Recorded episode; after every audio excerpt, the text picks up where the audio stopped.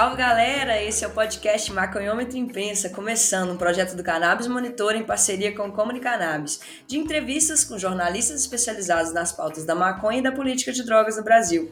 Para quem não me conhece, eu sou a Ingrid Rodrigues, jornalista, ativista e comunicadora social, criadora do projeto Comunicannabis e também sou terapeuta canábica na Associação Flor da Vida, conselheiro no Instituto Terapeutas Canábicos e integrante da Marcha da Maconha de Belo Horizonte da Articulação Nacional de Marchas da Maconha. Aqui no Maconhômetro Imprensa, nós conversamos com jornalistas brasileiros que estão nessa frente de comunicar sobre o que acontece no universo da maconha, no Brasil e no mundo, pelas lentes do jornalismo. Queremos, com esse projeto, contribuir para o mapeamento da produção jornalística sobre a planta na atualidade e tentar entender essa realidade pelas perspectivas dos próprios jornalistas. A ideia é saber como que eles pautam, produzem, apuram notícias e reportagens sobre um tema que é tão complexo e tão repleto de disputas de interesses e narrativas conflitantes. Quem são as pessoas que fazem esse trabalho informativo sobre a planta que nós consumimos no nosso dia a dia? Quais são suas bagagens, referências, desafios e expectativas? É o que propõe a gente aqui. Vamos nessa? Hoje eu tenho o prazer de receber para uma troca de ideia aqui o jornalista Denis Russi Bugerman, que é atualmente editor-chefe do programa Greg News. O Denis ele escreve há mais de 20 anos sobre temas complexos como cidade, sustentabilidade, democracia e principalmente sobre política de drogas e a relação da humanidade com as substâncias psicoativas. Ele foi diretor de redação da revista Super Interessante e produtor do documentário Legal. Escreveu os livros O Fim da Guerra, da Guerra sobre o futuro da política de drogas e Piratas no Fim do Mundo, sobre a caça às baleias na Antártica. Atualmente ele está se dedicando a um novo livro sobre a cannabis, que será publicado pela editora Todavia. E essa é novidade aqui, depois ele tem que contar pra gente. Salve, Denis, seja muito bem-vindo ao Maconômetro, é um prazer te receber para essa troca. Salve, Ingrid, um prazer meu estar aqui também. Acompanho o projeto de vocês, acho massa o que vocês estão fazendo, uma coisa sistemática, né, de conversar com as pessoas, vocês estão fazendo um registro de verdade importante, tenho consumido bastante. E felicidade estar aqui para essa conversa. Peço desculpas pelo meu nome complicado que não facilita a vida das pessoas. Podia ser só Denis Russo. Todo mundo me chama de Denis Russo, mas eu fico querendo usar o nome do meu pai porque a gente é a, as últimas pessoas, a última família que tem esse sobrenome. Então eu não quero abandoná-lo. Burgerman. Burgerman. Nosso querido Burgerman, seja muito bem-vindo aqui para nossa prosa, que a gente quer muito poder te ouvir e entender um pouco, né, dessa história que você tem já, assim, de muitos anos e começar, né, para a gente poder entender um pouco melhor como que começou essa trajetória, né? É, dividir com a gente o que, que te levou para o universo do jornalismo e ainda mais especificamente para esse jornalismo de cannabis e política de drogas. Conta um pouquinho para a gente. Pois é, uma, é uma história antiga, né? Outro dia eu tava fazendo as contas, já faz mais de 20 anos que eu escrevo sobre cannabis. E começou como uma pauta que apareceu na minha frente, como tantas outras. Eu não tinha planejado ser um especialista nesse assunto. Aliás, eu não me considero um especialista nesse assunto. Eu sou um jornalista e me guio pela minha curiosidade. Esse é um assunto que sempre me trouxe muita curiosidade, né? Eu trabalhava, eu era repórter na Super Interessante lá por no comecinho do século, né, em 2001. E daí na Super Interessante a gente ficava sempre procurando pautas sobre temas importantes, relevantes, que tivessem um universo de conhecimento por trás e de preferência que as pessoas não soubessem. A gente gostava de procurar temas surpreendentes, né? Que as pessoas descobrissem um outro jeito de olhar para alguma coisa complexa. É isso que a gente ficava procurando o tempo todo. E eu lembro que o que me inspirou a tratar desse assunto foi um filme que eu vi, um documentário que passou na Mostra Internacional de Cinema aqui em São Paulo chamado Grass. É foi um documentário bem marcante esse. E para mim foi muito chocante, porque era uma história da proibição. Ele contava por que de verdade a maconha era proibida. Não era nada daquilo que contavam pra gente. E eu vi aquele filme e fiquei pensando, cara, como é possível que isso seja verdade? Eu nunca tinha nem ouvido falar disso, né? E pensei, ah, tem uma boa pauta aí. Começou com uma matéria de capa que eu fiz para super interessante. A matéria fez sucesso, a gente fez um livrinho de bolso, é, uma coleção que a gente tinha chamada Para Saber Mais. Eu fiz o, o título sobre maconha, foi um sucesso também. Na verdade, vendeu 30 mil exemplares, um livrinho pequenininho de bolso. É, eu dei entrada no meu primeiro apartamento, então graças à maconha eu, eu devo o meu patrimônio.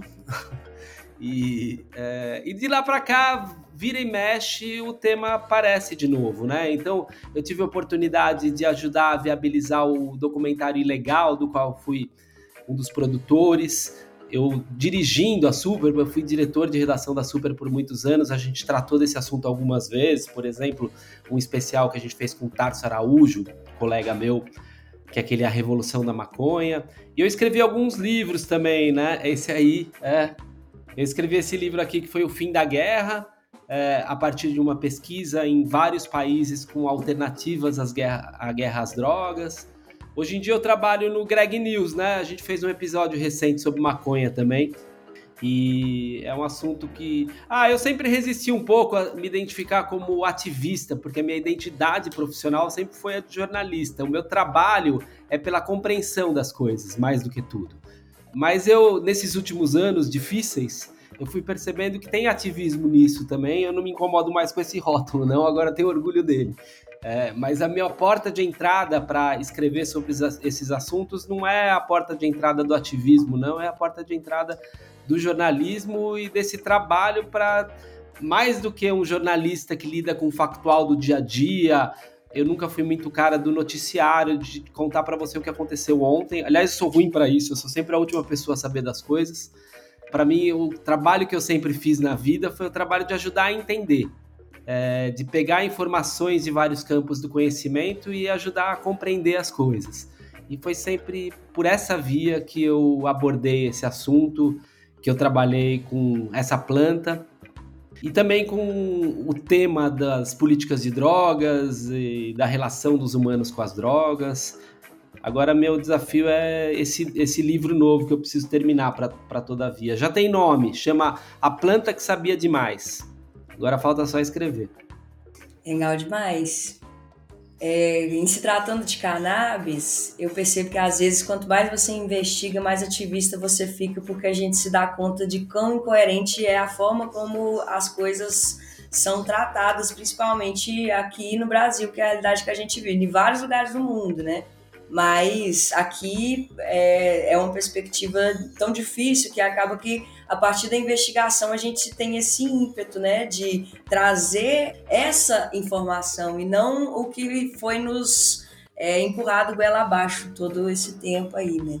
Então eu, eu assim, enquanto jornalista, eu me vejo numa missão de trazer essa informação de uma forma menos estigmatizada como a gente sempre teve. Mas, é, enfim, você é um, um um jornalista polivalente, trabalhou na redação de revista, produziu filme, escreve livro, editor-chefe de um programa de TV, que inclusive sou muito fã, meu programa favorito. Assim. Acho genial. É, como quando você diz, por exemplo, que a missão do jornalista é fazer, entender, né? Quando você traz o humor, aquilo, ela, a, a compreensão, ela parece que ela fica mais fácil ainda, né? E é genial poder fazer dessa forma com uma informação qualificada. Então conta um pouco pra gente como que é né, essa construção no Greg News, esse dia a dia. Tem o episódio da maconha que você citou, que o Greg ele fala que fez toda é, o formato para um verniz para poder trazer o episódio sobre a maconha. Conta um pouco pra gente como que surgiu a ideia, como que é o dia a dia no trabalho.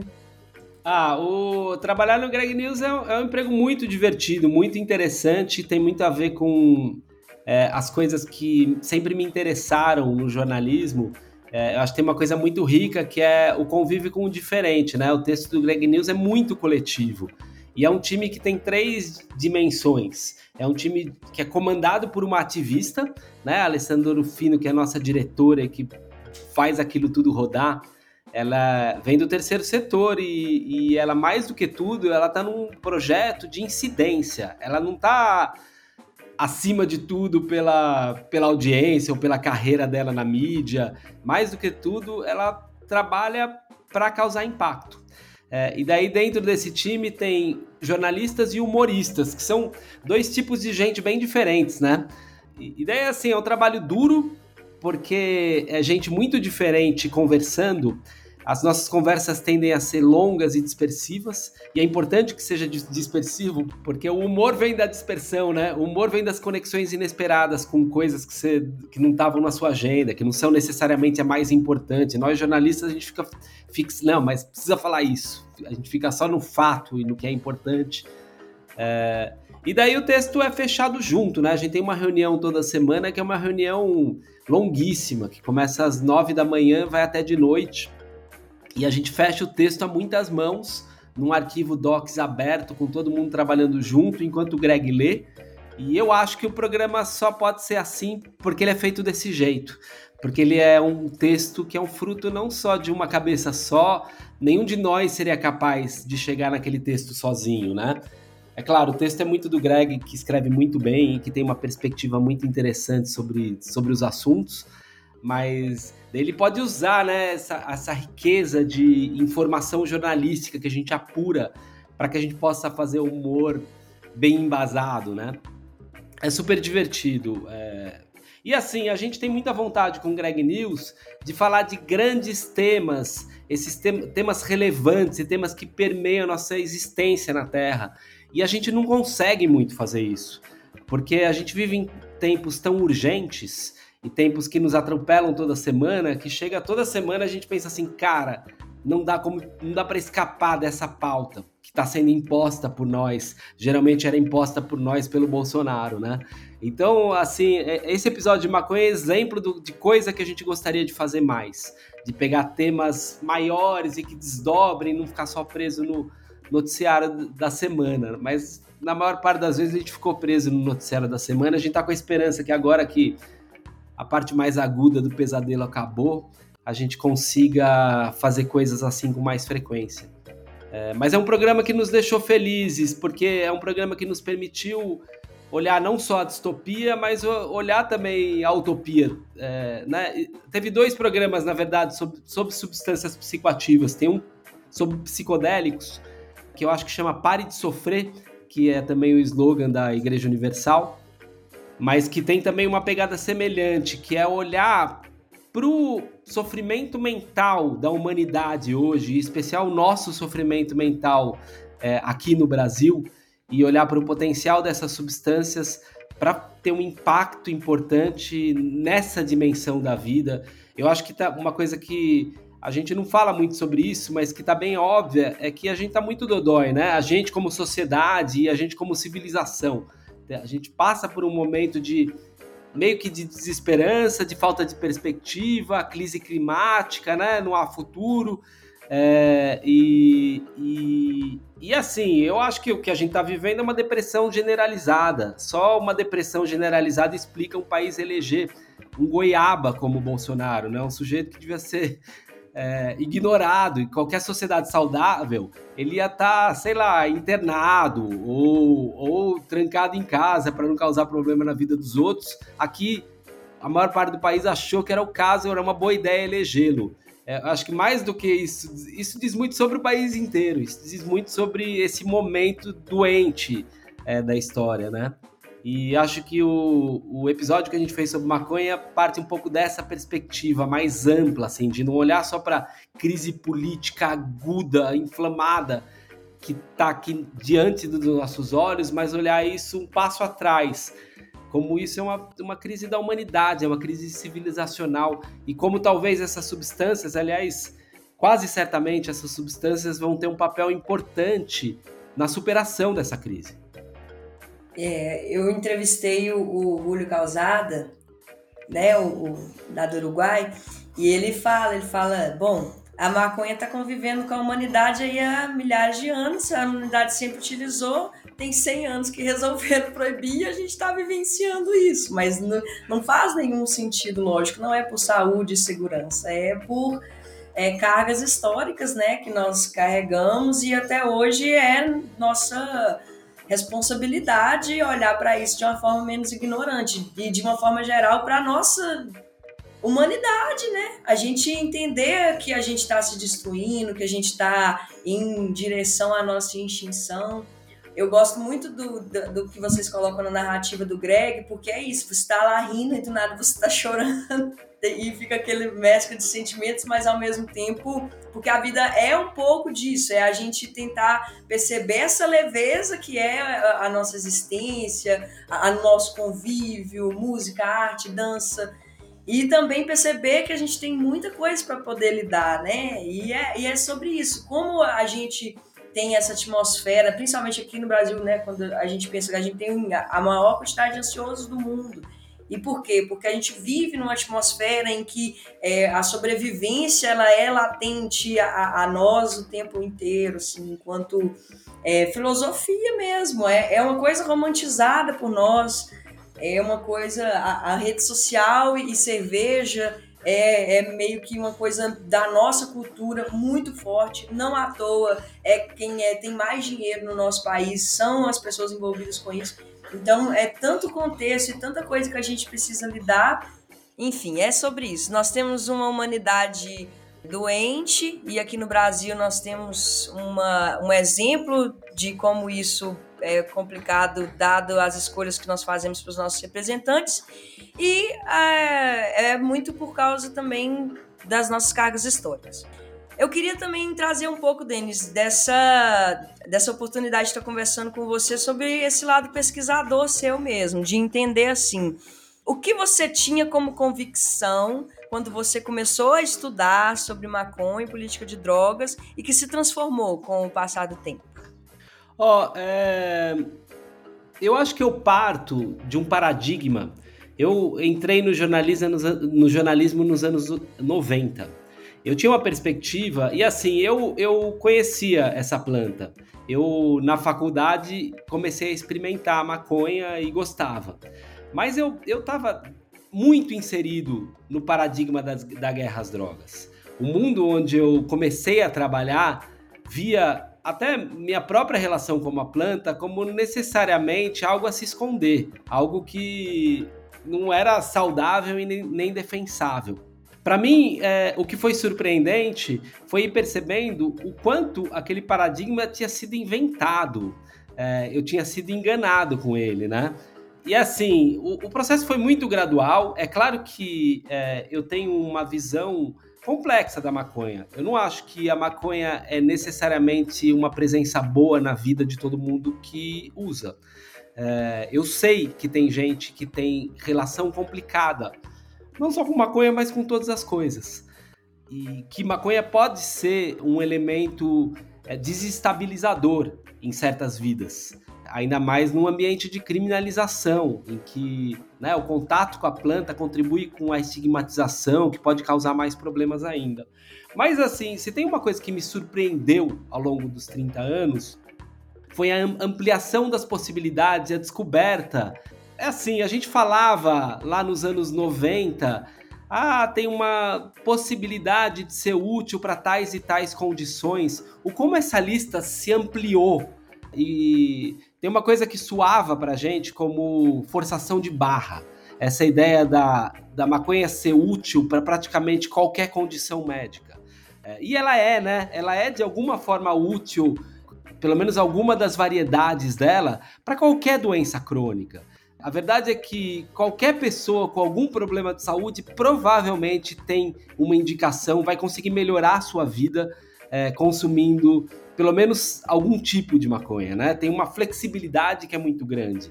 Para mim, quando eu, se falava disso nos anos 90, parecia uma forçação de barra. Eu pensava, pô, essa galera ativista também, força a barra, se ninguém vai acreditar em nada. É, o que foi ficando claro para mim é o quanto, na verdade, essa lista é ainda mais ampla do que a gente imaginava, né? As possibilidades são ainda mais surpreendentes. É, eu acho assim, a gente não conhecia, não entendia o que, que o sistema endocannabinoide era. E a verdade é que a gente não entende até hoje, né? O sistema endocannabinoide é tão incrivelmente complexo porque ele está no âmago do segredo da vida. Ele está num lugar muito central nesse mecanismo de homeostase nesse mecanismo de equilibrar o corpo. E equilibrar o corpo é basicamente o que você precisa fazer com qualquer condição médica, qualquer coisa que você está sofrendo. É, então, para mim, é, a compreensão dessa complexidade, a compreensão de que tentar separar com fronteiras rígidas ah, o medicinal pode, o recreativo não pode, o religioso. Cara, não tem fronteiras rígidas. E, na verdade, a humanidade ela, ela, ela surge e ela expressa sua complexidade exatamente no cruzamento entre aquilo que é saúde e que é espiritualidade, que é comunidade.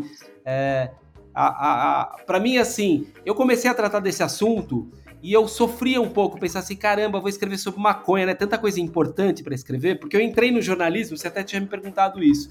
Eu entrei no jornalismo querendo escrever sobre coisas relevantes, sobre coisas importantes. E eu sofria um pouco com essa coisa, ah, vou escrever sobre maconha, será que maconha é, é interessante, mas será que é importante? É, para mim, o que tem sido surpreendente ao longo desses 20 anos foi perceber que esse assunto é mais relevante, é mais central do que eu podia imaginar. E, na verdade, talvez esse mal-estar que a gente está passando hoje, essa crise de sentido que a humanidade está vivendo, tem uma relação muito íntima com a, com a guerra contra a natureza. E a guerra contra a natureza ela é expressa de maneira muito clara é, pelo que a humanidade está tentando fazer com a maconha nos últimos 100 anos. Perfeito. Eu costumo dizer que o problema não são as substâncias e a nossa relação com elas, né? O contexto que cada um está inserido.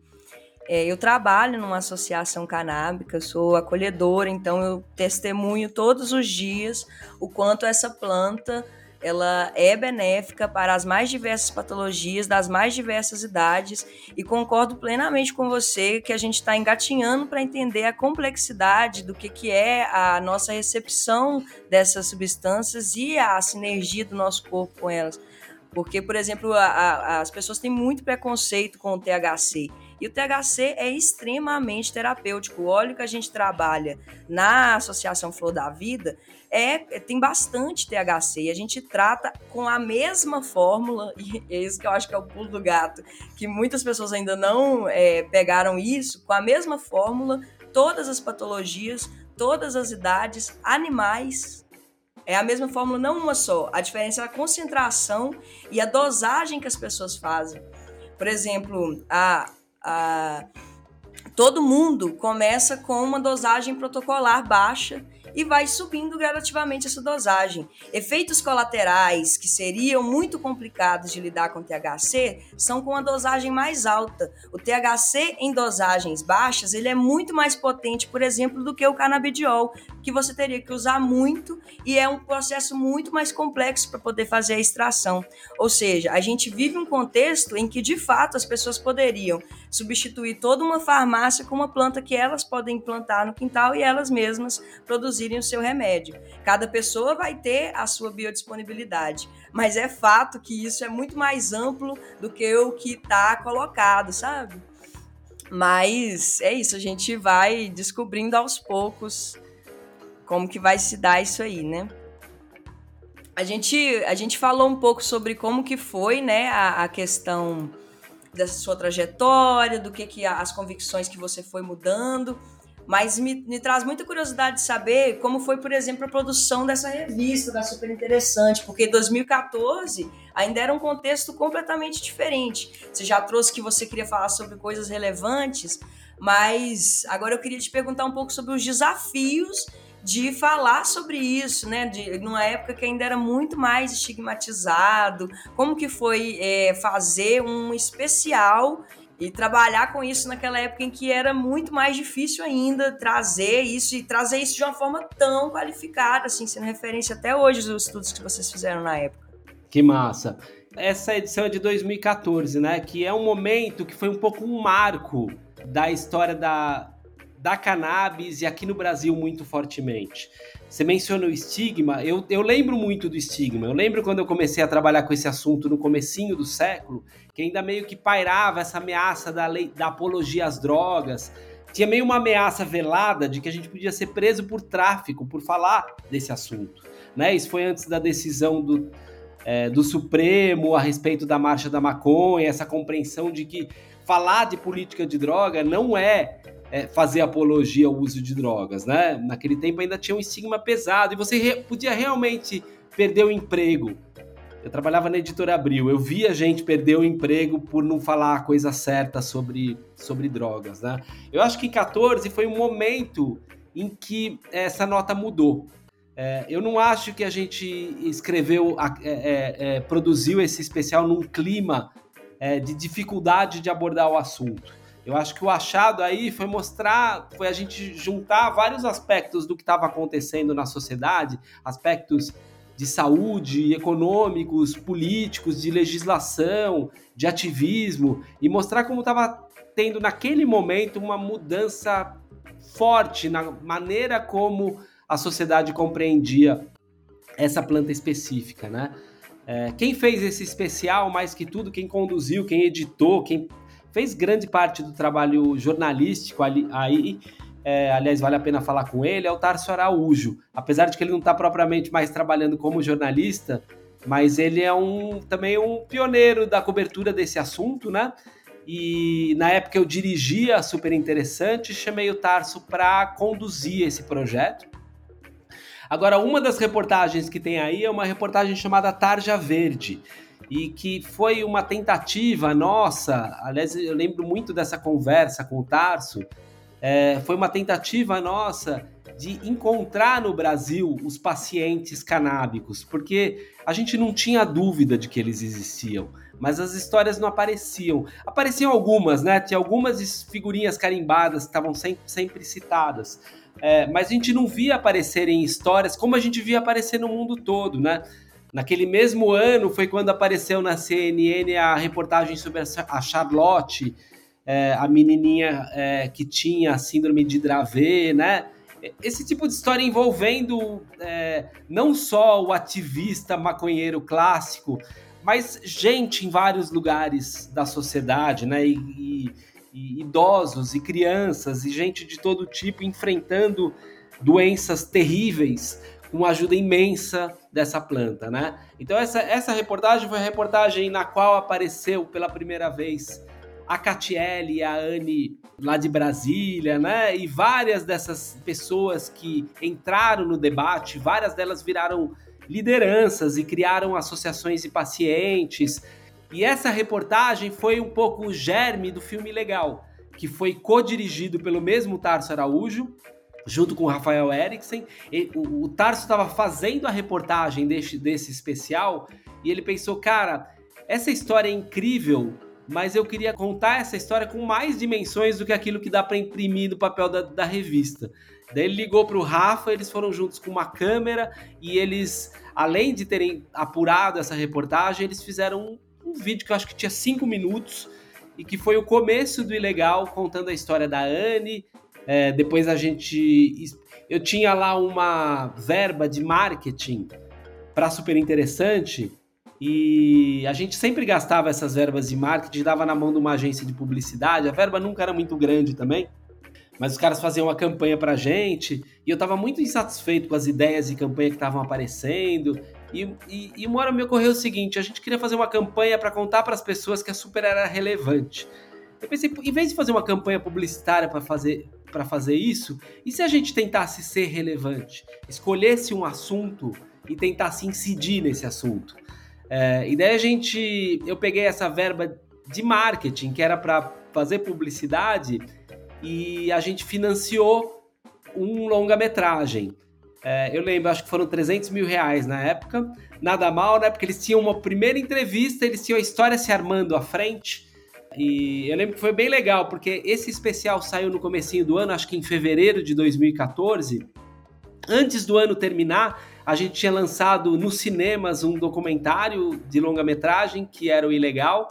E no finalzinho do ano, teve uma decisão da Anvisa pela primeira vez, criando um caminho legal, incrivelmente burocrático, um caminho insuficiente, mas teve uma mudança concreta de política pública.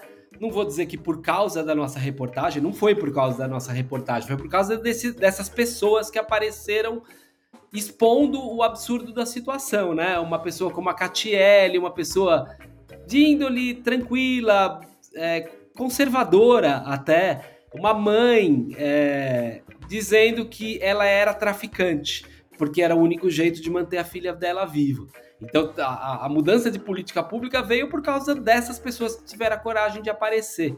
Mas a gente estava muito no meio desse turbilhão que ajudou a, a, tornar essas histórias conhecidas. Né? A gente fez esse filminho, o primeiro ilegal que tinha cinco minutos.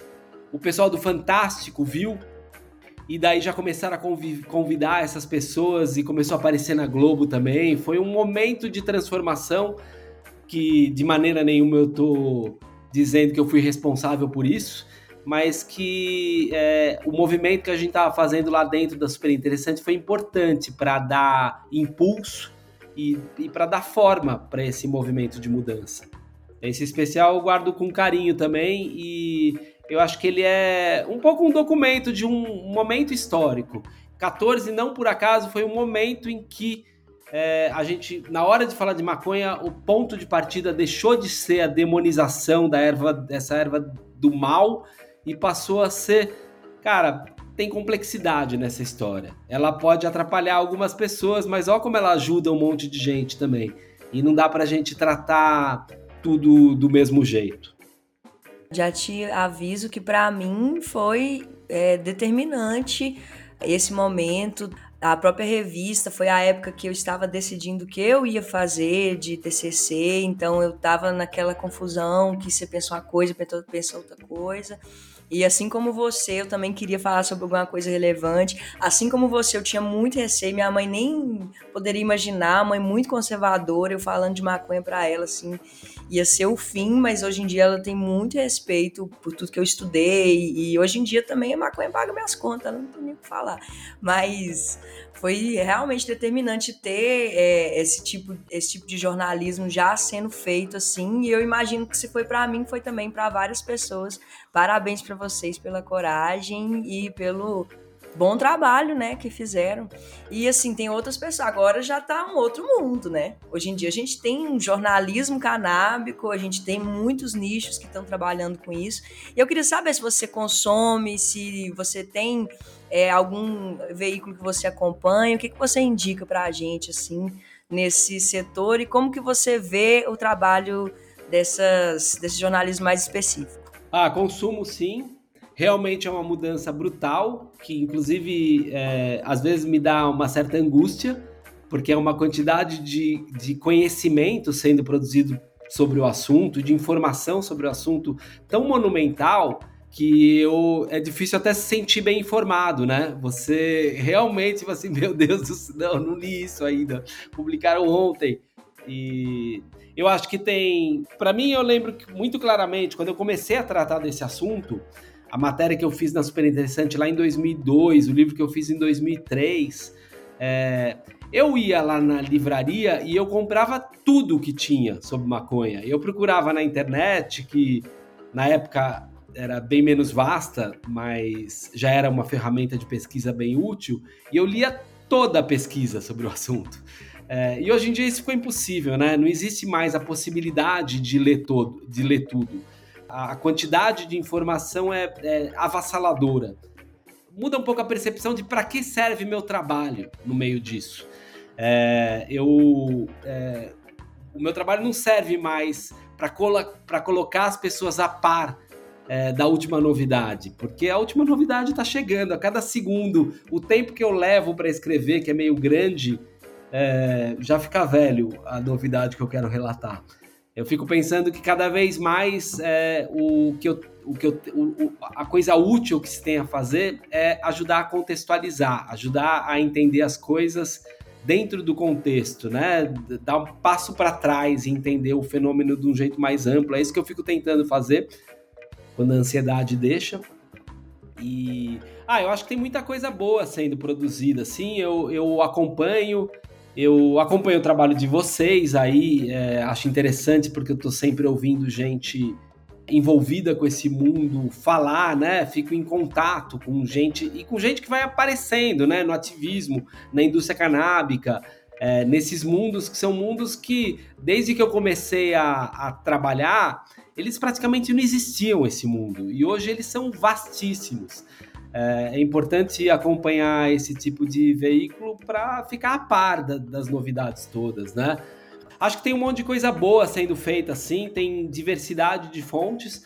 Eu acho que tem também novas preocupações, considerações a serem feitas, porque hoje em dia claramente tem É, se lá atrás, quando eu comecei, esse assunto vinha do voluntarismo quase ativista de meia dúzia de, de jornalistas que tinham uma, uma visão diferente do mundo e que estavam ouvindo ativistas, é, hoje em dia tem claramente uma indústria que movimenta muito dinheiro e que tem muitos interesses tentando pautar esse jornalismo, né? Então eu acho que sempre tem que se olhar com um olhar crítico, né? Tem, tem certamente uma construção de mercados sendo operada, né? E alguns dos veículos que tratam maconha às vezes colaboram nessa construção, né? Nessa construção de uma necessidade das pessoas entenderem que tem um remédio que pode ser útil.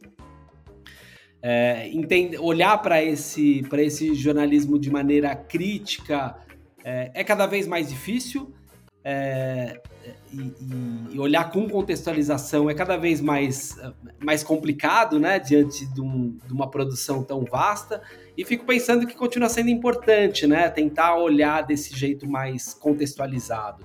Para mim, assim, eu gosto muito é, de, de, de, um jornalismo aprofundado, que tente olhar para os vários aspectos da questão. Quando você me pergunta quem que é a minha principal referência, minha principal referência no mundo é um jornalista americano, é, quando, se, quando se trata desses assuntos, é um jornalista americano chamado Michael Pollan. O Pollan que escreveu já há décadas atrás o primeiro livro dele, chamado A Botânica do Desejo, que é um livro sobre como as plantas manipularam geneticamente a humanidade para a gente trabalhar pelos interesses delas. É, um dos capítulos era sobre cannabis e foi para mim uma porta de entrada de uma compreensão mais profunda da relação entre espécies, de como que é, um primata como nós pode conviver com uma planta como a cannabis, né? E o Pollan escreveu um livro recentemente chamado Como Mudar Sua Mente, que é sobre a revolução científica psicodélica. Para mim, é, eu tenho muito como referência isso que ele faz. Eu até fiquei um tempo com uma dessas colunas canábicas eu fiz a coluna canábica da época, que ficava um pouco mais pautada pelo dia a dia e que comecei a receber um monte de release de imprensa. Pela primeira vez tinha uma indústria pautando esse ramo do jornalismo, né? Mas foi por pouco tempo que eu fiz isso e te confesso que eu acho mais interessante esse lugar mais contextualizador da compreensão mais profunda das coisas do que a cobertura do dia a dia, porque no meio da cobertura do dia a dia é tanta novidade todo dia que eu acho que você perde um pouco essa noção do contexto. Sim, e a gente tem eh, alguns tipos de jornalismo canábico também, e acaba que tem uma tendência a uma narrativa mais um, setorizada algumas vezes, colocando a, a maconha enquanto um uso medicinal, como uma maconha é, boa, uma maconha que dá, o canabidiol. Muita gente utiliza a, o uso da cannabis medicinal só com o, o nome do fitocannabinoide canabidiol e se refere ao óleo de maconha, que é o para uso medicinal, como óleo de CBD. Então, é uma narrativa que a gente vê que tem é, é, esse, esse viés assim e acaba continua, continua num estigma com relação à maconha, com relação ao, ao uso recreativo é, insiste numa hipocrisia, insiste num, numa divisão. E essa é uma narrativa que acaba sendo até da indústria, que é bom para a indústria, né? E ruim para é, negros e pobres que continuam sendo massacrados por chacinas e tendo as piores consequências disso tudo. Eu queria perguntar para vocês como que você vê essa relação de narrativas que, apesar da gente ter né, evoluído muito é, ainda para falar sobre isso, é, ainda estamos muito, talvez, presos é, nessa, nesse entendimento de que existe uma maconha ruim e uma maconha boa. Eu queria que você é, trouxesse um pouco do que você pensa sobre isso. Perfeito, Ingrid. Ainda bem que você trouxe esse assunto que é fundamental e que eu acho que essa é a grande questão política ligada à maconha hoje em dia, maior do que qualquer outra, né? Por 100 anos demonizou-se essa, essa substância num contexto que é hoje em dia a gente percebe que foi claramente racista, né? Se usou a proibição dessa planta para criminalizar certos setores da sociedade, é, obviamente muito mais negros do que brancos, tiveram a vida arruinada por causa dessa criminalização. É, áreas é, povoadas por negros foram devastadas pela, pela guerra às drogas. É, teve muito sofrimento ligado a essa política pública por 100 anos. E daí agora que te, acontece a tal revolução da cannabis, a tal revolução da maconha, e ela viva, vira de repente um produto atraente com possibilidade de gerar receita dentro da lei, e você exclui dessa indústria as mesmas populações é, que você massacrou é, no passado, isso é muito injusto, né? E é mais injusto ainda se acontece o que está muito claramente acontecendo no Brasil, que é você ter os dois regimes ao mesmo tempo, um valendo para uma população e outro valendo para outra. Porque, na prática, a maconha tá legalizada no Brasil. É, e daí não falo só da medicinal, não. É, se eu mandar para você o catálogo do dealer é, com o cardápio de todas as, as, variedades de maconha que ele tem, cara, a gente já vive em Amsterdã. Só que não é todo mundo que vive em Amsterdã. Amsterdã é só para quem é branco. E daí, assim, em vários momentos, o que tem acontecido na história dessa planta é uma tentativa de, diante do potencial absurdo para a humanidade dessa planta, é uma tentativa de separar.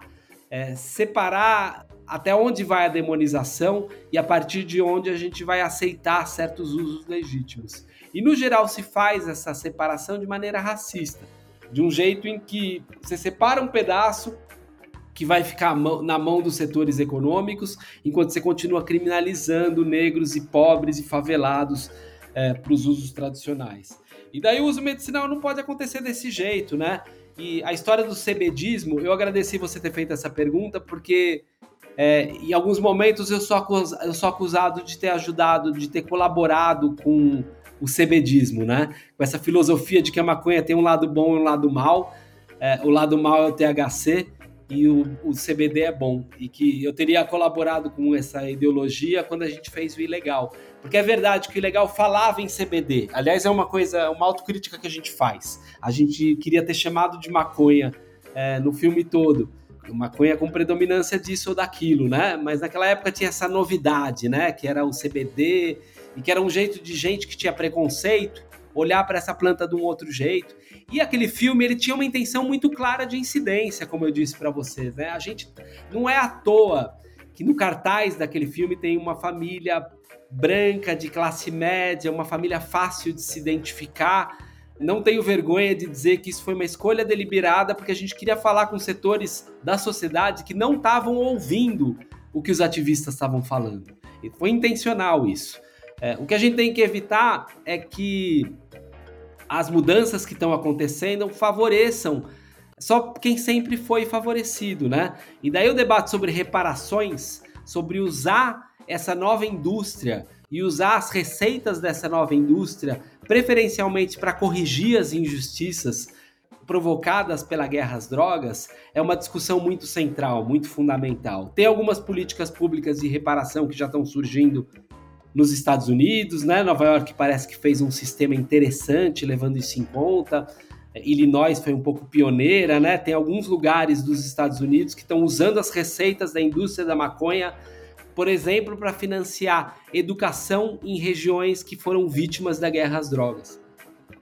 Isso é reparação. Isso é você pegar a prosperidade de uma planta para corrigir injustiças que foram detrimentais para algum grupo social, né? Eu percebo é, que tem um pouco dessa intenção em alguma da legislação é, da América Latina. Agora, é claro que a tendência é que não aconteça isso. A, a tendência é que os grupos poderosos, os grupos econômicos fortes, é, que têm influência na, nos processos de regulamentação, eles lobeiem, eles consigam fazer com que o, mer o mercado seja regulamentado para favorecer eles próprios. E eu acho que o nosso papel como jornalista nessa história é muito o de ajudar a entender esses interesses, ajudar a enxergar essas injustiças. E eu acho que tem uma coisa que é assim, tem ativista da maconha que é contra o uso medicinal, né? Que diz, ah, que medicinal o quê, né? Maconha é uma só. E eu acho que isso é verdade, maconha é uma só mesmo. E é verdade também que a gente vai acabar descobrindo que a fronteira entre aquilo que a gente chama de recreação e aquilo que a gente chama de medicina, ela é mais nublada do que a gente gosta de fazer parecer. Né? Vai ver quais são os medicamentos mais vendidos pela indústria farmacêutica. Vários deles são medicamentos para melhorar o humor. E aí, antidepressivo é recreativo, né? Porque ele serve para melhorar seu humor. Essas fronteiras não são muito claras. Tem um monte de gente usando maconha e achando, ele próprio achando que é um uso recreativo, mas na verdade ele está lá se medicando para ansiedade, para fobia social, para insônia, para dor, para certas dores emocionais. E acho assim, todo uso tem um. Assim, você está estimulando um, um, um, lugar muito obscuro e muito central no seu ser. É, e muitas vezes você está lá tratando alguma dor. E assim, uma coisa importante para dizer, desculpa, eu já estou me alongando. Eu acho que é muito importante que a sociedade comece a ter essas experiências com o uso medicinal. Porque antes era fácil você estigmatizar aquele grupo externo, né? Que era o cara geralmente negro que usava maconha e que era de fora do nosso grupo. E hoje em dia, cada vez mais as pessoas têm a vovó dentro de casa se tratando para dor crônica com essa mesma planta, né? Então acho que tem uma coisa que assim é inevitável que esse tipo de coisa mude a relação das pessoas é, com a planta. No mundo inteiro, é, esses usos que é injustificável a proibição, né? Como é que você proíbe uma menina de 5 anos que tem 80 convulsões num dia de se tratar com uma planta que pode salvar a vida dela? Não tem como justificar isso eticamente, moralmente é, racionalmente? Como é que como que isso é proibido? É, eu acho natural que a gente comece a mudar a nossa relação com a planta com esses casos que você não tem como justificar. E a ideia é que se avance a partir deles. Eu costumo tentar desvendar um pouco dessa linha que difere né, o uso hedonista do uso terapêutico, e eu percebo que a, o uso terapêutico ele vem com alguma disciplina de dosagem, com uma qualidade naquilo que você está fazendo uso e um objetivo. Além de também ter um olhar integral para a saúde. Não acontece sempre, obviamente, mas quando é, tem essa percepção, né, de analisar a alimentação, a movimentação do corpo, a respiração, a terapia, junto com a maconha, é onde que fica a qualidade de vida. Né? Eu tô agora vou tô produzindo um curso e eu até fiz isso, uma mandala de olhar integral para a saúde. Eu não coloco a maconha como mais importante dentro dessa mandala. Acho que tem a, a maconha ali, mas tem também a, a terapia, o respirar, o movimentar e o nutrir, né? Que também é, faz parte da ingestão de água, porque a gente tem tantas, tantos contextos, né? E a, e a, a nossa recepção da maconha é como uma, uma impressão digital. Cada pessoa, até o, o, tanto de café que ela toma no dia, vai fazer diferença dela para uma, outra pessoa. Não tem como um médico prescrever para um paciente a mesma dosagem que o outro. Quando se trata de cannabis, não tem essa lógica porque tem muita coisa dentro do próprio da própria pessoa, da própria subjetividade que ela vive, que vai influenciar na resposta dela daquilo. E aí o uso recreativo ele também é, se beneficiaria muito com a regulamentação, porque a gente poderia trazer isso à tona, essa redução de danos, essa, esse entendimento de que não tem essa necessidade desse uso exagerado eu acho preocupante essa, essa glamorização do uso, do uso exagerado, de uma porque isso também pode ser muito complicado para a saúde da pessoa. A, a maconha ela não é uma lâmpada mágica que resolve todos os problemas das pessoas. Ela é uma planta que sim, como, como você mesmo disse, ela auxilia a gente, ela tem um potencial absurdo mas ela, da forma como tá, é, é ruim até para poder entender o que ela pode ser prejudicial. para esse uso descontrolado, esse uso desqualificado, esse uso para menor de idade sem menor orientação. Então, é uma, é uma coisa muito complicada que a gente vivencia mesmo, mas é isso, estamos aí avançando. Hoje, depois de duas décadas de envolvimento, eu queria saber as suas perspectivas. Você é otimista com relação à regulamentação? Você acha que a gente tem chance nessa disputa de narrativa? Como que você vê hoje, depois de tanto tempo e o momento que a gente está? como que você pode imaginar essa regulamentação do Brasil aí dentro desse cenário político, vamos dizer assim, bem mais favorável do que o Bolsonaro, pelo menos. Ó, eu acho que eu teria que ser não ter aprendido nada vivendo no Brasil nos últimos anos se eu fosse otimista. Eu acho que eu fui treinado, fui condicionado ao longo da última década a esperar o pior. E nesse assunto em especial, eu percebo que mesmo as ondas progressistas às vezes acabam sendo usadas para o mal. Né? E eu percebo, por exemplo, que a, a perspectiva de grande avanço dentro do governo Lula é, em relação a esse tema é uma perspectiva muito pequena, porque é um assunto da guerra cultural. O, o, o, governo Lula, aliás, corretamente percebe que tem uma guerra cultural em curso, que tem uma massa evangélica conservadora que votou em massa no Bolsonaro e foi ludibriada porque é gente que é prejudicada objetivamente pelas políticas públicas do Bolsonaro, mas que acredita nessa guerra identitária, nós contra eles, os inimigos são eles. E assim, a maconha tem um papel bem importante no altar dessas pessoas. Ela é meio que a representação do demônio. É, você vai ver durante a era Bolsonaro, a gente não fala muito disso porque tinha tanto absurdo acontecendo, é, mas o assunto da maconha toda hora voltava. Né? Não é à toa, o Osmar Terra, o cara que planejou a, o genocídio com cloroquina via imunização de rebanho, é o mesmo cara que pôs de pé a política de drogas que está vigorando no Brasil, né? Tem um casamento entre essas coisas e a sensação que eu tenho é que no atual governo vai ter pouca disposição de dar combustível para esses grupos. Então eles não é que não vai ter avanços no caso na, na política sobre maconha, é que provavelmente eles não vão querer chamar atenção para esse assunto. E daí tem uma tendência pela inação, pela falta de avanço. A verdade é que os avanços que a gente tem visto acontecer, e teve muitos avanços, eles não estão se dando por causa do governo. Eles estão se, se dando porque a sociedade civil está puxando. É, e a sociedade civil está puxando cada vez mais forte, cada vez mais gente, por cada vez mais lados. Né? Tem ativistas puxando, tem pacientes, mães de pacientes, cada vez mais agora tem empresários puxando. É, eu não vejo nenhuma perspectiva disso acabar ou disso parar. Eu acho que a tendência é que os progressos sigam por essa via. E se a gente for pensar em termos objetivos, teve muito progresso nos últimos anos, né? O, agora, pouquíssimos em termos de política pública, pouquíssimos em termos de dar acesso justo aos benefícios dessa planta, né? No SUS, como devia ser.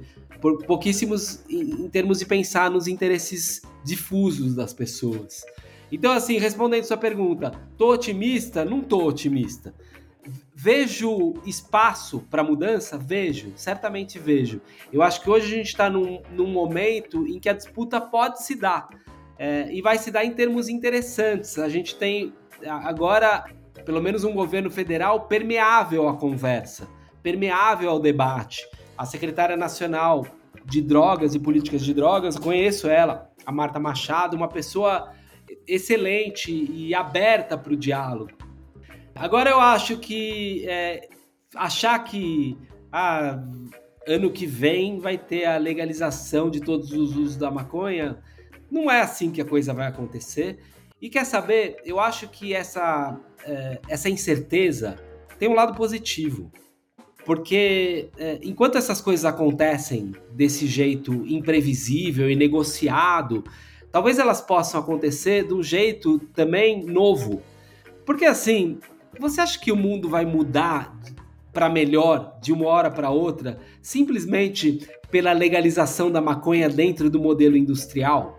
O que, que vai mudar de profundo, de objetivo? Provavelmente vai mudar a vida de muita gente. Provavelmente vai mudar em termos de acesso a certos medicamentos de gente que precisa muito. Vai mudar o número de opção mas não me parece que vai mudar o fundamental. O jeito que a gente distribui os recursos, o jeito que a gente dá acesso e inclui as pessoas, quem que pode participar desses mercados e que não pode. Eu acho que tem uma coisa muito interessante da legalização tá acontecendo no Brasil e ela tá acontecendo no Brasil. A cada ano que passa, tem mais possibilidades legais de usar a maconha. É injusto, porque essas possibilidades são muito mais para os brancos do que para os negros. Mas isso está acontecendo gradualmente. E é interessante que é a sociedade civil que está estruturando. Né? Você, você mesmo sabe disso. Você trabalha numa associação que tem esse espírito de cuidar do bem público, uma associação, aliás, da qual eu ouço coisas excelentes, uma associação focada no cuidado das pessoas. É o tipo da coisa que no modelo de legalização decidido de cima para baixo, lá atrás, talvez não fosse acontecer. Talvez não fosse possível surgir uma associação como a de vocês se a indústria multinacional tivesse dominado esse mercado 10 anos atrás. É, não estou dizendo que é melhor que seja assim, né? Tem um monte de coisa irracional e tem um monte de desperdício, tem um monte de injustiça, tem um monte de gente sofrendo pela falta de avanço. Mas eu acho que a gente devia aceitar que o progresso é assim, é lento, é complexo. A mudança não acontece só na lei, ela precisa acontecer na cultura. É negociado e não é do jeito que você imagina. É, isso vai sendo conquistado aos poucos, em grande parte pelo movimento social, do qual você é representante. E eu acho assim, mais do que ficar otimista ou pessimista, é saber que existe uma chance e trabalhar com paciência pensando não na mudança do ano que vem, mas no que pode eventualmente mudar ao longo das décadas. E ter um pouco essa visão histórica de ir construindo aos poucos, de ajudando aos poucos essa construção a acontecer. A revolução diária de Trotsky. Não é? Exatamente. E trazendo um pouco aqui também para a nossa pauta, né, que tem muito jornalista que escuta a gente, Pensando em repercussão, você, você vê assim um assunto que dá maconha que as pessoas elas mostram mais interesse? Para mim a, a questão do interesse é muito misteriosa, sabia? Eu, eu é, comecei a trabalhar num mundo em que você escrevia a palavra maconha e isso gerava uma demanda tão gigantesca, porque tinha uma demanda reprimida. E eu até me iludi naquela época, eu fiquei pensando, nossa, eu devo escrever muito bem, que tá todo mundo lendo meu livro. É, depois eu me dei conta que não era eu que estava chamando as pessoas, era aquela folha na capa. Tinha uma demanda porque tinha milhões e milhões de pessoas no Brasil que tinham uma relação profunda com essa planta e que não encontravam informação que ajudasse elas. Minha primeira reportagem sobre maconha foi no mesmo ano em que a galera no Rio de Janeiro começou o Grow Room. Né? Então surgiu a primeira rede, os cultivadores começaram a se encontrar. Eu trabalhando meio no mainstream da comunicação, eles trabalhando mais no underground, né? E essa coisa começando a acontecer e todos nós experimentamos uma demanda muito gigantesca por entender aquele assunto, né? Para mim é, é um pouco chocante, porque eu percebo que todo dia acontecem coisas fascinantes nesse mundo e que hoje em dia é meio que o contrário. É difícil de chamar a atenção das pessoas. Tem tanta coisa, tanta coisa acontecendo que as novas informações vão virando paisagem. E, e, grandes mudanças de percepção passam despercebidas. Ah, tá, saquei aquele negócio lá, né, da, do CBD, né? E assim, continua tendo uma demanda pela planta, né? Essa demanda explosiva, as pessoas continuam querendo essa planta na vida delas. E daí qualquer brecha que surge, pode ser o medicinal, pode ser o autocultivo, é, qualquer brecha que surge, você vê uma massa de gente tentando entrar nessa brecha, né? Aparentemente tem uma explosão do cultivo caseiro. Aparentemente tem uma explosão acontecendo do acesso a medicamentos à base de canabinoides. E, e, também dessas novas flores de alta qualidade que estão no mercado, caríssimas, é, mas que são cada vez mais populares, né? Então, assim, a demanda é pela planta. As pessoas gostam da planta, não todo mundo, mas muita gente gosta dessa planta é, e elas querem aprofundar essa relação. Eu acho cada vez mais difícil chamar a atenção delas hoje em dia no mundo que informação tem em excesso. Mas a, a demanda pela planta continua sendo gigantesca. Você sente essa demanda todos os dias no seu trabalho como terapeuta né? O quanto as pessoas estão o tempo todo buscando uma relação com essa planta, por mais diversa é, lista de, de aflições que elas têm, né? E assim, cada vez mais fica difícil para saber qual que é o assunto que as pessoas querem saber. Não sei, porque no meio dessa avalanche de informação, tá difícil é disputar a atenção das pessoas. Aliás, a atenção acho que é a grande questão do mundo e tem muito a ver com o consumo de cannabis também, né? Cannabis pode ser nocivo para sua atenção. Você falou aí da fronteira do uso dito recreativo para o medicinal, essa coisa da disciplina, né? E eu fico pensando que disciplina é uma discussão muito importante de se ter quando se fala de maconha. E é uma coisa, eu tenho conversado muito com muita gente sobre o uso que elas fazem de maconha, né? É, e eu percebo que as pessoas que têm um uso saudável de maconha, mesmo que não seja propriamente medicinal, mesmo que seja mais hedonista, são as pessoas que conseguem ter também um uso disciplinado, conseguem ter intenção no uso delas. Né? Você está angustiado, você está ansioso, e daí você começa o dia meio sem saber o que, que você vai fazer daquele dia e você fuma um baseado. Esse baseado provavelmente não vai te ajudar. Agora, é bem possível que um baseado com a intenção correta, no momento correto do dia, possa inclusive te ajudar no trabalho, te ajudar a ver conexões inesperadas que você não veria de outra forma, você encontrar essa disciplina e você encontrar essa, é, essa intenção no jeito de usar a cannabis, para mim é muito chave para as pessoas terem uma relação mais saudável com ela. E eu acho que é o tipo de coisa que é muito difícil de acontecer na guerra às drogas. Porque daí você põe uma camada de ansiedade por cima de tudo e fica difícil você é, usar as coisas com disciplina e com intenção. Ah, é muito boa a nossa conversa, tem uma hora que a gente tá e assim, eu teria mais algumas perguntas aqui para você. vou dar uma resumida para a gente não se alongar tanto, mas eu acho importante a gente falar sobre, por exemplo, você fez, né, uma matéria falando sobre o que você aprendeu com os cursos do Olavo de Carvalho e a gente também aqui, né, quando a gente faz essa, essa série de entrevistas, a gente fala sobre a questão das fake news, a questão da circulação de informações falsas. E eu acho legal a gente trazer isso para que você também possa falar um pouco, né, a partir do seu olhar, que querendo ou não, tem mais experiência nesse setor. Mas também, se você já puder falar um pouco sobre as suas referências, é, de forma geral, não só no jornalismo canábico também, de informações verdadeiras, eu acredito que já dá para a gente juntar aí duas perguntas em uma só. Boa. Eu fiquei quatro meses matriculado no curso online do Olavo de Carvalho, né? Fiz uma reportagem gigantesca para a revista Época, foi uma capa da Época em 2019, assim que começou o governo Bolsonaro. E a matéria saiu, incomodou muito ele. Ele ficou um mês me atacando.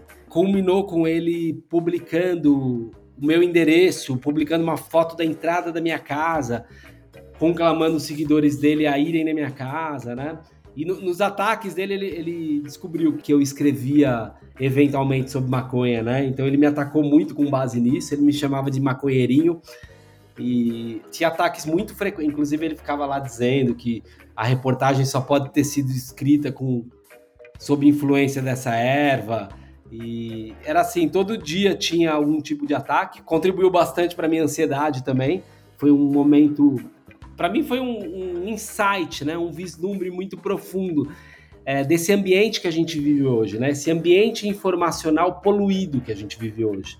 E foi muito, foi um pouco chocante. Eu acho que me deixou um pouco em crise com a minha profissão, porque eu, eu tenho um pouco essa ilusão, né, de jornalista racional, essa coisa do século XX, de que eu vou ajudar as pessoas a compreenderem de um jeito racional os temas.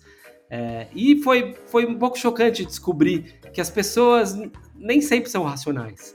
E o quanto aquele trabalho não é uma reportagem de trinta e tantas páginas que eu fiz, é, o quanto o Olavo conseguia ir desconstruindo isso com tweets, né, com uma campanha de construir uma paisagem informacional na qual o vilão era eu, né?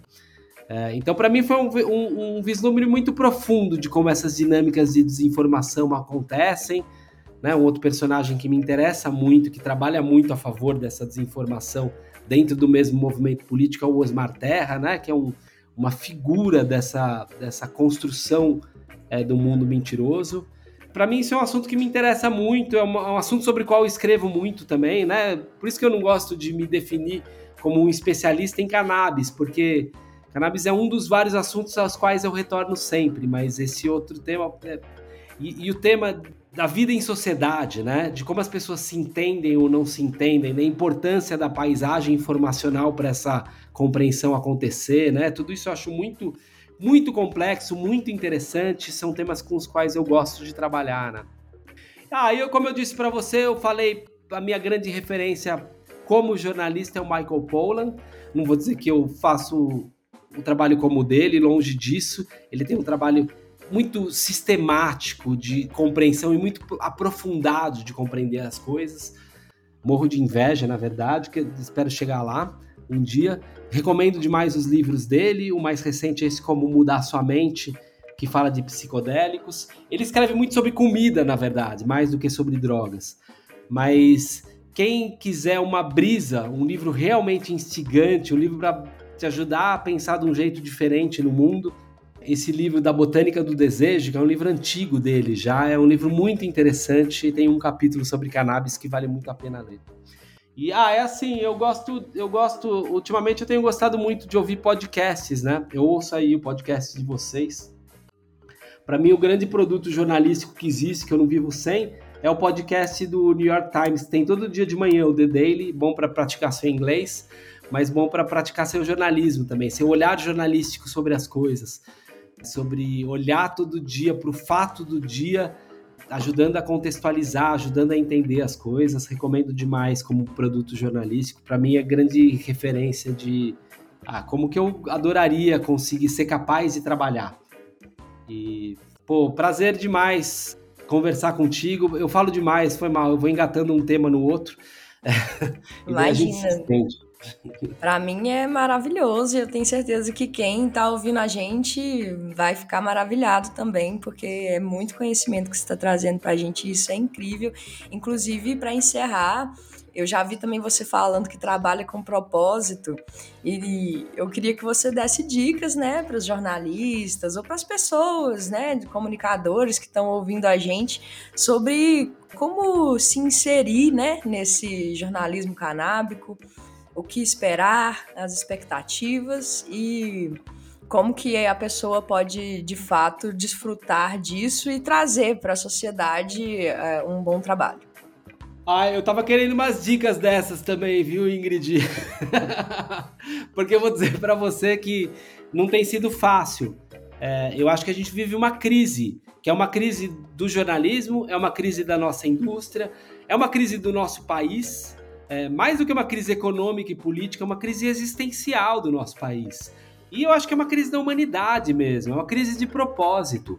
É, e a gente tem, tem sido difícil, e eu acho que os últimos quatro anos de Bolsonaro foram um período que a gente mergulhou nessa dificuldade mesmo pandemia, corte de relações sociais, esgarçamento do tecido social.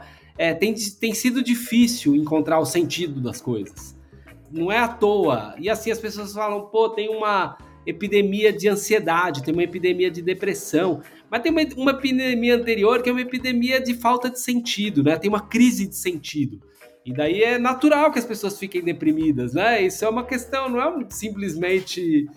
Né? Não é uma epidemia causada por um vírus, é uma epidemia causada por um problema concreto que a gente está cada vez mais claro do, da forma que a gente tem de viver na Terra. Para mim, eu, eu, como eu disse para você, esses últimos quatro anos foram anos que é, não, não tem sido fácil ser jornalista, porque tem sido, eu tenho me questionado muito sobre o papel do jornalismo e sobre os momentos da história em que o jornalismo talvez tenha atrapalhado mais do que ajudado.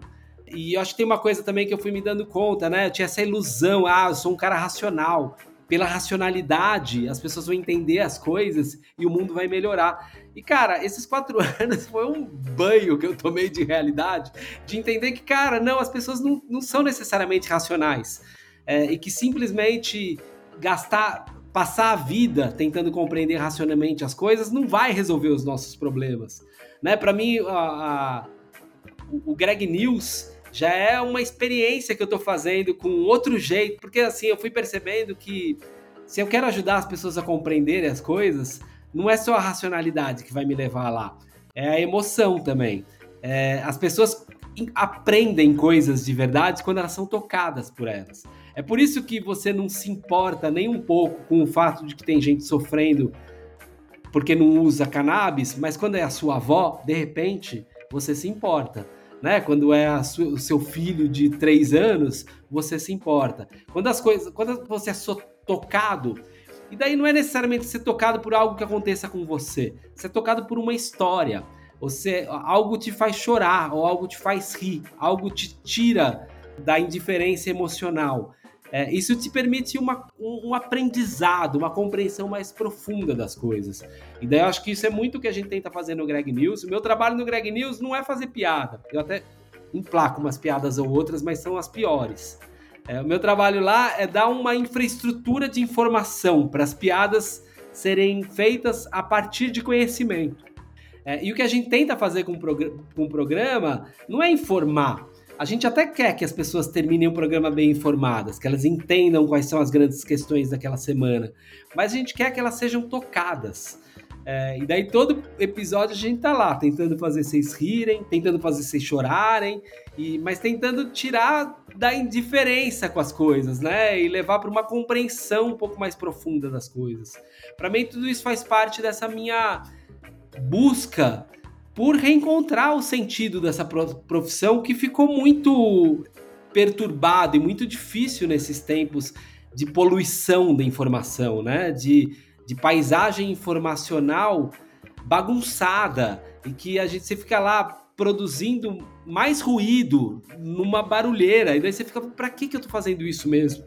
E não, não tem sido fácil. Para mim, parte do, da minha dica é tentar não esconder de mim mesmo essa dificuldade é, e até escrever sobre ela, porque não é só para mim que tá difícil, né? Não sou só eu que estou sentindo essa crise.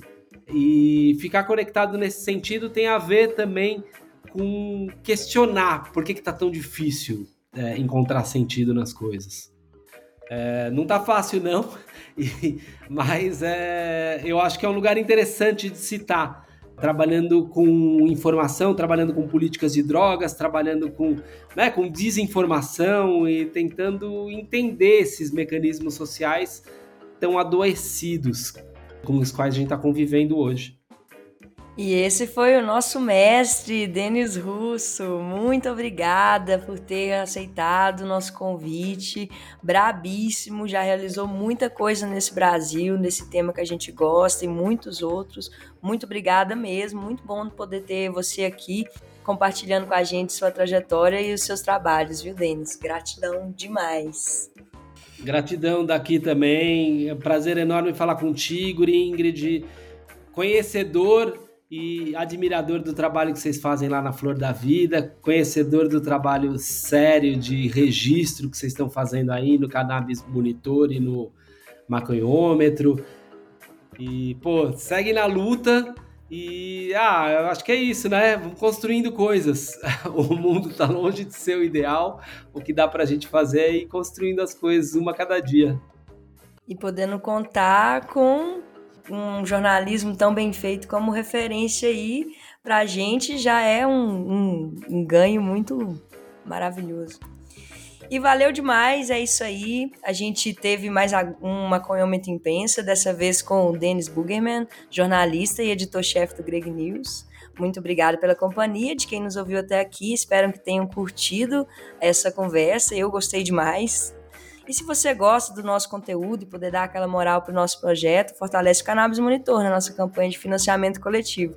O endereço é apoia.se barra Cannabis Monitor. Esse é um programa independente, sem patrocínios e que existe devido ao fechamento máximo de vários colaboradores.